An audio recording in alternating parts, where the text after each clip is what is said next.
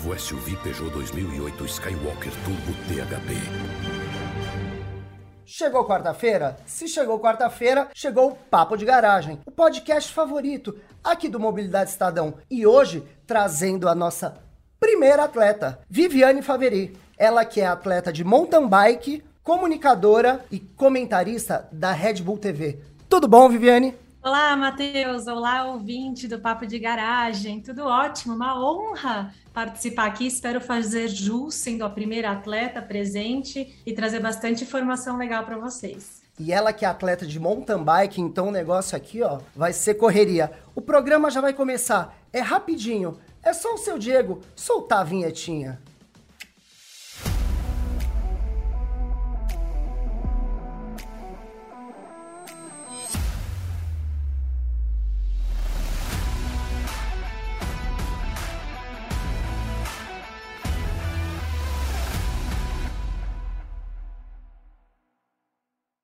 Viviane, mais uma vez, muito obrigado pela sua presença no Papo de Garagem. E aqui, começando na lata do nosso jeitão, eu te pergunto: como você entrou para o mundo da mountain bike e como foi a sua trajetória de amadora para profissional? Matheus, a minha história é um pouco diferente do comum que a gente vê na alta performance do mountain bike, porque o esporte está num nível profissional tão alto que você tem que começar cedo, se familiarizar com as duas rodas desde pequeno, a parte técnica, a questão de desenvolvimento físico, obviamente, e o preparo mental para as corridas. Mas eu só fui descobrir a minha paixão pela bike com uns 20 e poucos anos, depois que eu já estava inserida no mercado de comunicação em São Paulo, como publicitária. Só que aquilo me tomou conta de mim de um jeito que saciou uma vontade que estava Uh, enrustida dentro de mim, que eu falei, não, peraí, eu preciso me dedicar porque isso faz sentido para mim, o resto tá me sufocando, aquela vida paulistana de produtividade, aquela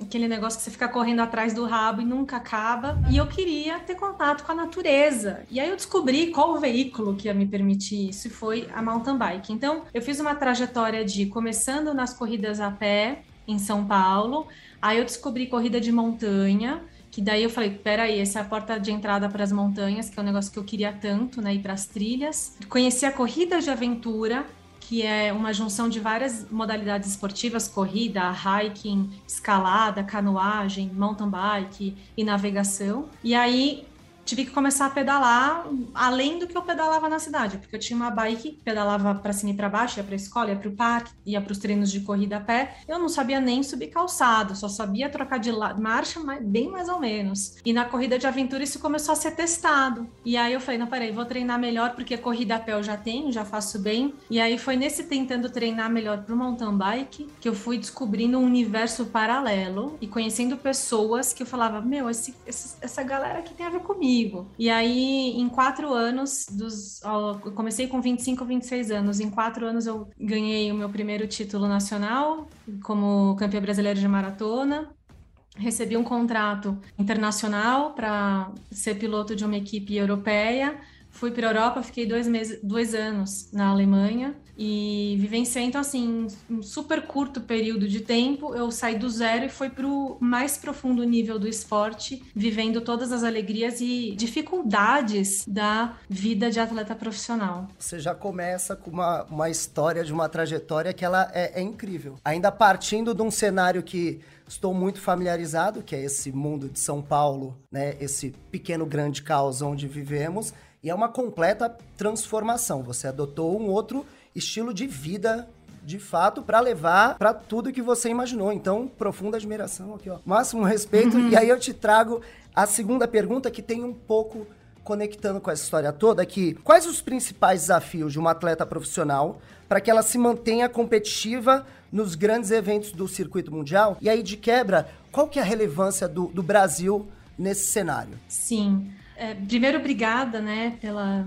pelo reconhecimento. É muito difícil fazer uma mudança de vida hardcore. Eu diria que são anos para conseguir assimilar tudo e só hoje eu estou conseguindo juntar os dois mundos, porque por um período eu precisei dividir, né, deixar para trás a Viviane adiante e focar só na atleta. Mas falando um pouco é, dessa sua segunda pergunta, o, a relevância do mountain bike brasileiro no mundo é o nosso jeito brasileiro, é o, é o brasileiro estar presente lá. E aí a gente tem que saber levar a nossa cultura reconhecer o que a gente tem de bom, porque o brasileiro tem um pouco dessa questão de ser o patinho feio, né? Acha que nasceu no Brasil já é um desgraçado, já é um azarado. Não tem nada a ver, a gente nasce com as mesmas condições que qualquer ser humano em qualquer lugar do mundo. Somos humanos iguais. Lógico, a estrutura de cada país vai favorecer ou atrapalhar certas coisas.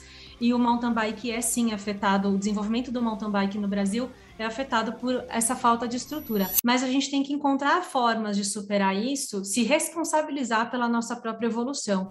Então, quando um atleta brasileiro se apropria disso tudo, se prepara e vai para as competições internacionais, com essa maturidade, a gente tem um nível de igualdade perante os suíços, os franceses, os alemães, os italianos, os americanos, os canadenses, enfim, a nata do ciclismo mundial. E aí não é a Viviane falando isso, é o Henrique Avancini comprovando, mostrando como que se faz, porque hoje ele está entre esses grandes nomes do mountain bike mundial, Henrique Avancini, e a gente pode ter muito orgulho disso. A gente precisa ter corridas no Brasil, na, na América Latina e ter condições de transitar entre elas. E para ter corrida, tem que ter formação de público, formação de atletas, principalmente um foco especial nas categorias de base e no ciclismo feminino. A gente ainda está bem atrasado né, em relação a fora do Brasil, mas a gente tem que reconhecer os grandes eventos que já existem. Tem grandes organizadores de corrida no Brasil. O mountain bike não é mais visto como algo marginal, ele já tem um nível super relevante no mercado de patrocinadores, no, no, marketing em geral, né? Ele já passou por uma profissionalização e já recebe grandes investimentos de grandes marcas. E agora é uma questão da gente saber divulgar essa informação por aí, com a ajuda de vocês aqui no Estadão, no Estadão Mobilidade. Pode vir que a gente ajuda nisso daí. Estamos aqui. É, acho que um ponto muito legal que você citou, quando você falou, por mais que a gente chegue com esse. A gente tem esse estigma do patinho feio, mas chegamos com a nossa postura de entender o que está sendo feito, né? De que a gente tem essa moral e mostrar o nosso valor dentro da, das pistas. Eu achei isso um ponto incrível, porque sim, temos as nossas dificuldades. Você mesma mostrou aqui um lance que é uma total troca da, do estilo de vida. Outras pessoas passam por superações para conseguir engatar tudo isso e, e sim, o espírito brasileiro se mostrando presente nessas tomadas de decisão. E aí eu te pergunto, conectando um pouco dessa história toda, o mountain bike ele é ele é um esporte de velocidade, com muito desgaste e uma competição contra o tempo, certo? Onde a tecnologia faz toda a diferença para aumentar o rendimento do atleta e por que você optou por treinar fora do país? Bom, primeiro ponto para responder, eu vou apresentar para vocês as diferentes disciplinas dentro do mountain bike. Que o mundo do ciclismo é gigante, então o ciclismo tem mountain bike, ciclismo de estrada, ciclismo de pista, BMX, tal, tal, tal. E dentro do mountain bike existe o mountain bike cross country e o mountain bike downhill. O downhill é aquele quebradeira que você tem que descer uma trilha, é um esporte de gravidade, é, que ainda não é olímpico, mas assim, as Copas do Mundo de mountain bike downhill são insanas e tem muita tecnologia envolvida em suspensão, quadro, a geometria, né, de como que a bicicleta desce melhor, a tecnologia envolvida nos freios, é surreal, as rodas e etc. E o mountain bike cross country, que é uma modalidade que tem a sua versão olímpica, que é o XCO, Cross Country Olímpico, que é mais ou menos uma hora e meia de competição dentro de um circuito fechado, cheio de obstáculos que eu gosto de comparar com Fórmula 1, porque já está num nível assim de tipo cada detalhe, uma curva, a tangência de uma curva, a linha que você desce numa, num rock garden, a troca de marcha antes da subida, não durante, tem uns detalhes que são assim a é o fine tuning do mountain bike que faz a diferença e também tem muita tecnologia envolvida e acaba importando muita coisa do downhill, as coisas vão se comunicando por ali. Também com bicicleta de ciclismo de estrada, enfim, tudo ali vai trocando informação, é um grande banco de dados. E o que a gente uh, usa muito nas bicicletas o ajuste das suspensões, e aí tem formas de ter feedback eletrônico disso para saber o que, que você está usando numa volta na pista para decidir quantas você, o que, que você vai usar de calibragem, o retorno, a compressão de ar, é assim, super nos detalhes. Também isso existe para os pneus e, enfim, acho que é, é, mais isso. Tem um monte de coisa além, óbvio, de tecnologia. Eu não sou expert no assunto, vou ser sincera com vocês. Inclusive, vou participar de uma entrevista no Gregário Tech para aprender só sobre tecnologia de mountain bike. E aí, depois disso, eu volto aqui para contar um pouco mais. Só que assim, ao grosso modo, por que, que eu fui para a Europa? Ou por que, que eu viajo? Primeiro porque eu adoro viajar e um dos meus sonhos era viajar o mundo, conhecer o mundo através da interação com a natureza e a bicicleta me proporciona a melhor forma de fazer isso. Porque a pé você demora um pouquinho mais. Correndo, você vai se desgastar pra caramba. De bike, você consegue cobrir um, um, uma quantidade de percurso ali que você consegue curtir, aproveitar, ver, interagir, respirar aquele ar, depois sentar, tomar uma cerveja, um chopp e ir num lugar diferente, porque você consegue se locomover longas distâncias. Isso qualquer um pode se conectar, não precisa ser atleta. Acho que é, é, uma das coisas que o mountain bike, o ciclismo traz para gente. Mais tecnicamente falando, tem sim muitas tecnologias que ainda não chegaram no Brasil e ficam paradas nas questões de logística, de, de, importação, e o acesso fica limitado. O preço também aqui acaba encarecendo muito por causa das taxas de imposto, né, em, em cima de peças de bicicleta. Então, eu acabei aproveitando muito as minhas viagens para conhecer novas tecnologias. Uma delas foi o canote retrátil, que é aquele quando o banco abaixa Aliás, eu tenho na minha bicicleta. A gente aciona uma manivela no guidão e bota o peso, o canote abaixa, você consegue com isso aumentar a sua área de pilotagem em cima da bicicleta nas descidas. Quanto mais baixa estiver a nossa massa de peso ali perto do movimento central, mas a gente consegue ter grudar a bicicleta no chão, ou seja, soltar mais o freio e ter mais controle. E aí isso é uma delícia nas trilhas, em trechos técnicos, você consegue encarar muito mais coisas com uma bicicleta de cross country e, enfim, com qualquer bicicleta com canote retrátil. E isso, quando eu fui para Europa, todo mundo já estava usando. E eu cheguei no Brasil e não só não tinha para vender, quanto as pessoas não e falavam: não, mas eu não preciso disso para fazer aquela descida, sabe? Então tinha essas barreiras e a gente. Hoje em dia você vê que todo mundo já, agora que já tem no Brasil, já tem a preço acessível, todo mundo já entende o que, que é o canote retrátil, seus benefícios e vantagens e escolhe se quer ter ou não. Ainda toma de quebra essa aula de física aí que eu peguei. A... para variar, mais um papo fera demais, né? Que programa, malandro, que programa. Ah! E não esquece de curtir, compartilhar e o peteleco na sineta. Assim tu não perde nenhuma novidade do Mobilidade Estadão. Uma dica boa, não esquece de conferir os nossos outros episódios. Tá aqui no canal. Chega mais.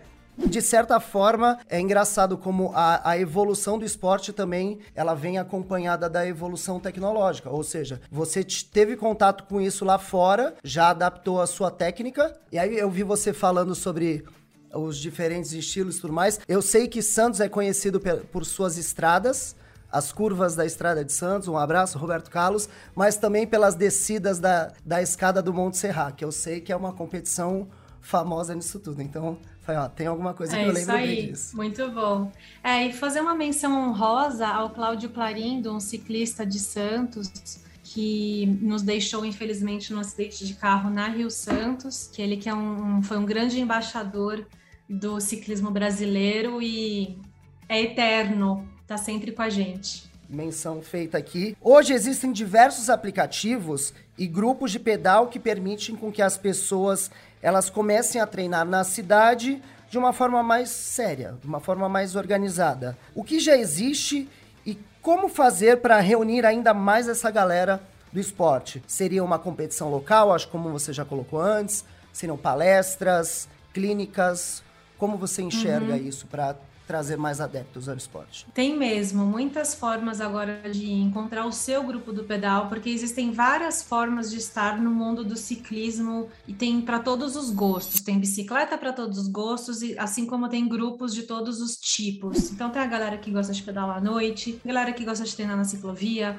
galera que gosta de sair de São Paulo ou das grandes cidades no final de semana, tem a galera que gosta de, do rachão, né? Tipo, se reúne só para competir, todo treino é uma competição. Então tem para todos os gostos, eu acho que você tem que pesquisar, ir atrás. Uma das formas de conhecer o que está acontecendo na sua cidade é indo nas bicicletarias locais e dar uma fuçada, dar uma perguntada. Geralmente os vendedores, os mecânicos sempre estão envolvidos em alguma coisa, em alguma atividade, algum grupo da cidade, fazendo esses contatos até conhecer, até parar em, no seu grupo ideal. E a questão dos aplicativos, um que eu gosto muito é o Strava, que proporciona a gente não só encontrar e fazer grupos de pedal e marcar pedais, como também mapear um rolê e conseguir ficar independente no lugar que você quer ir pedalar. Porque às vezes não dá tempo de você fazer contato com a galera, ou às vezes a pessoa é tímida ou quer treinar sozinha.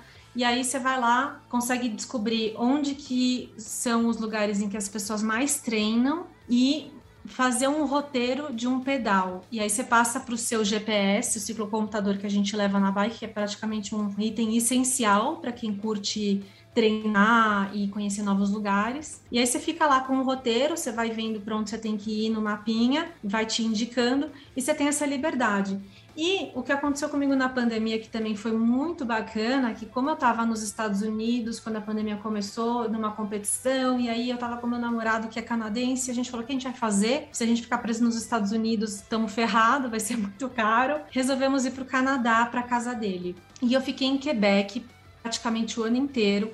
E foi minha primeira vez estando lá sem ainda conhecer gente, sem poder conhecer. Então, quando as coisas começaram a abrir um pouco mais, eu falei, tá, eu quero conhecer gente nova, eu quero pedalar com outras pessoas, né? Como que eu faço? E o Strava tem esse lance dos grupos de pedal. E aí eu entrei num grupo e ficava vendo quando que ia ter pedal do grupo.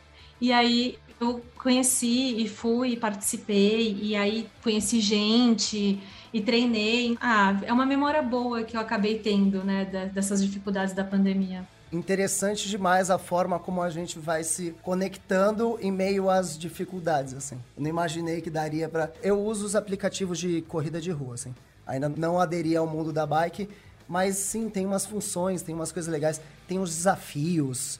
E é, é, é, de fato interessante, é uma forma de se motivar. Talvez uhum. possam surgir outros atletas aí, por que não? Como você colocou. Sim, e todos têm um atleta dentro de si. É só encontrar onde que ele tá, e o que, que ele tá fazendo. Porque assim, uma coisa que eu gosto muito de falar, e agora e o Strava até fez um desafio nesse sentido que eu adorei, foi um até que eu ajudei a divulgar, que qualquer 1% que você possa fazer a mais soma, ajuda. Então, hoje eu não consegui treinar. Estou dando tudo exemplo real, hein? Eu, olha como eu, eu, eu, só falo o que eu pratico. Só, só hoje eu não consegui treinar. Então, eu fui caminhando até um cafezinho que tem aqui perto, coloquei no meu Garmin lá 28 minutos de caminhada, tomei um cafezinho, trabalhei de lá um pouco, voltei. Isso para mim já foi uma grande atividade, já foi um, uma forma de eu me manter ativa no dia de hoje. Não é um treino, mas é muito melhor do que você não sair de casa. E isso que eu gosto de falar para as pessoas, assim, quem está ouvindo a gente pensando, nossa, como eu queria treinar mais, fazer mais. Então você pode começar usando a escada do seu prédio, indo a pé na padaria, indo a pé ao shopping.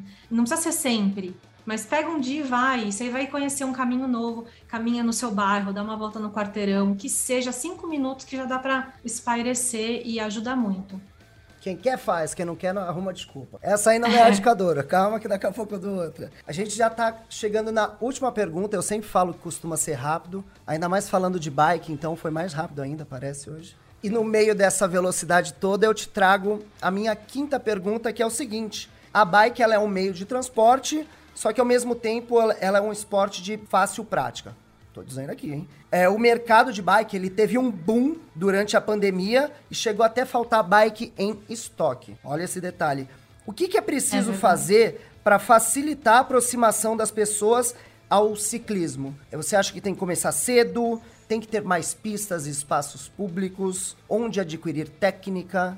Onde a gente. Nossa, Matheus, é tão simples na minha visão, porque a gente precisa de espaço, é só isso. Você não precisa nem de uma pista construída, você só precisa de lugares, porque olha, vai olhar um, uma praça. Existe praça sem, sem criança brincando de bicicleta? Não tem, sempre tem, né? Nos lugares mais simples, aos lugares mais elaborados, sempre tem alguém de bicicleta. Então, nos grandes centros precisa de praças, os bairros precisam de espaço para o lazer, espaço para a saúde, espaço para brincar. E isso falta, principalmente nas grandes cidades. Você fala, ah, mas eu moro no interior e, e aqui é cheio de espaço vazio. Mas precisa ter cuidado, precisa estruturar, tem que fazer uma praça legal, tem que ter acesso a esse lugar tem que ter coisas que facilitem isso, porque viajando o mundo afora, eu vejo lugares tão simples, tão, com tão pouco investimento, foi feita uma coisa que fez toda a diferença. Que é, às vezes, um banco, às vezes é um caminho de pedra para chegar até um lugar, aparar o mato, é fazer um gramado, botar um, um com lixo, sabe? Transformar lugares em ambientes de convivência pública, civil, civilizada. Para mim é tão básico, é simples, e, e esse seria o começo. Aí para aprofundar um pouco mais, lógico, meus olhos vão brilhar muito quando eu ver mais pump tracks espalhados pelo Brasil. E eu te pergunto, você sabe o que é um pump track? Não estou por dentro. Não, não, tá. não fiz essa aulinha. Então, mas muita gente não sabe. Eu pedi, perguntei de propósito justamente para poder é, explicar o que, que é. Um pump track é uma pista cheia de ondulações, onde é possível andar de bicicleta, de patins, de skate ou de patinete. E aí ela é um, geralmente ela é, ela faz uma volta e se conecta. Ela é um ambiente infinito. Você dá quantas voltas você quiser naquela pista. E o lance é você aprender a se coordenar, a coordenar sua movimentação, transferência de peso em cima do seu equipamento. Então, se você está de bicicleta, está ali com os pezinhos paralelos ao chão. Detalhe de bicicleta, o desafio é não pedalar. Então, você pega a velocidade no começo e aí você vai mantendo essa velocidade e até consegue aumentar na coordenação de pampear a bicicleta, de funfar ela quando você abaixa na depressão da pista e encolhendo na lombar, abaixa, encolhe. E aí essa coordenação com as pernas tem todo um treinamento, uma prática constante para conseguir aprender a fazer essa coordenação. E isso, quando você anda em pump track com frequência, todo, sei lá, de final de semana, e aí já vou dar a dica, em São Paulo a gente já tem dois pump tracks muito legais, um no Parque das Bicicletas, que acabou de inaugurar, e outro no Parque de Esportes Radicais, ali na Marginal Tietê. Sempre que puder ir, vai, porque isso proporciona um desenvolvimento motor que a gente leva para a vida toda. E isso é saúde. Desenvolvimento motor é a capacidade de se manter saudável no seu corpo, descer, subir escada. Então, pensa num adulto que praticou BMX na infância, que andou em pump track, que pedalou, esse adulto ele vai ter os músculos dele vão durar mais, vai funcionar melhor quando a velhice bater. E lógico, vai ter uma cabeça já pensando em se manter ativo. O corpo tem uma memória muscular que grita quando a gente não faz nada, ele quer voltar à atividade. Então, quem pratica esporte na infância dificilmente não vai levar isso pro resto da vida. Se eu soubesse do pump track antes, o meu ciático não estaria doendo nesse instante. Olha só que dica boa. E você falou, agora eu tenho a recordação na marginal. Eu sei que eu já passei em frente e dá para ver assim da pista mesmo. Agora a próxima uhum. vez que eu passar lá de carro, vou falar assim: "Olha um pump track aqui". Agora é. eu já sei, já Não, consigo até levar. E é o máximo, é muito legal. Às vezes eu vou correr no Parque das Bicicletas, vou sem bicicleta mesmo, e aí eu paro para ficar vendo a criançada brincar. E aí, como é novidade, muitos pais não sabem o que fazer, tipo, ficam até de cabelo em pé, falando: Meu Deus, meu filho quer brincar nesse lugar, ele vai se esfolar, vai cair. E aí, eu... teve um dia que tinha um pai lá que o filho dele estava amando e não queria ir embora de jeito nenhum. E aí eu até dei a dica para o pai, falei, olha, licença, desculpa, eu vi que seu filho está muito feliz, posso dar uma dica? Bota ele numa escolinha, tal, tem uma escolinha ali, aliás, tem um pump track pequenininho, uma escolinha muito legal, embaixo da ponte da Avenida Bandeirantes, eu ali na Vila Olímpia. Lá tem uma escolinha muito legal, Alô Pais de São Paulo, para fazer BMX. O professor lá é show de bola, eles são sérios. Também tem skate, tem algumas lutas, é super barato, gente, é o máximo. Então, a dica para quem vai no pump track a primeira vez, não tenha vergonha de andar no pump track infantil. Eu mesma, minha prática de base é no pump track das crianças, é no pequenininho, que é lá que a gente vai pegar a base para poder um dia, quem sabe, andar naquelas lombadonas grandonas. E depois de um monte de dica incrível da Viviane, vou deixar aqui também a minha dica do ouro. Viver é como andar de bicicleta. É preciso estar em constante movimento para manter o equilíbrio. Com essa dica aí, é Albert Einstein, né? Viviane, eu queria te agradecer por esse papo que foi extremamente animado. Gostei muito, aprendi coisas sobre o mundo da bike. Pump Track, Pode deixar que agora eu sei muito bem sobre tudo isso. Você quer deixar algum recado final? Deixar alguma coisa pro pessoal que está nos assistindo? Fique, fique à vontade. Bom, queria, queria primeiro agradecer vocês pela oportunidade e dizer que eu também tenho um podcast que aprofunda sobre o mundo do mountain bike. Então, quem tiver interessado é MTBPES nas redes sociais e nos players é MTBPES. E aí a gente fala sobre alta performance, um pouco mais dessa história aí. então, quem tiver vontade do ciclismo esportivo, de competir, venha conhecer. E minhas redes sociais, que é arroba Viviane Faveri, sempre compartilho bastante coisas. E também convido vocês para assistirem as Copas do Mundo e o Campeonato Mundial de Mountain Bike na Red Bull TV. A temporada já está no fim, mas a gente tem o replay lá no site, então você pode voltar a assistir todas as etapas desse ano. Os comentários são em português, narração e comentários feitos por mim e Luciano Cadeira. E é isso, agradecer mais uma vez a presença aqui. Falei pra caramba, espero que vocês tenham curtido. Eu amei e vamos pedalar. Eu aceito o convite e se pá, eu acho que eu vou fazer isso é agora. Seu Diego, corta tudo. Obrigado, pessoal, e até o próximo Papo de Garagem. Valeu! Novo SUV Peugeot 2008 Skywalker Turbo THB.